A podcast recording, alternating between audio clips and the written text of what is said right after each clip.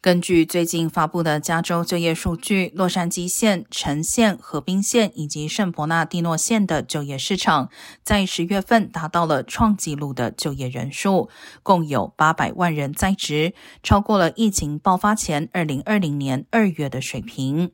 运输、仓储、商业服务和医疗保健个人服务行业的就业人数均创下历史新高。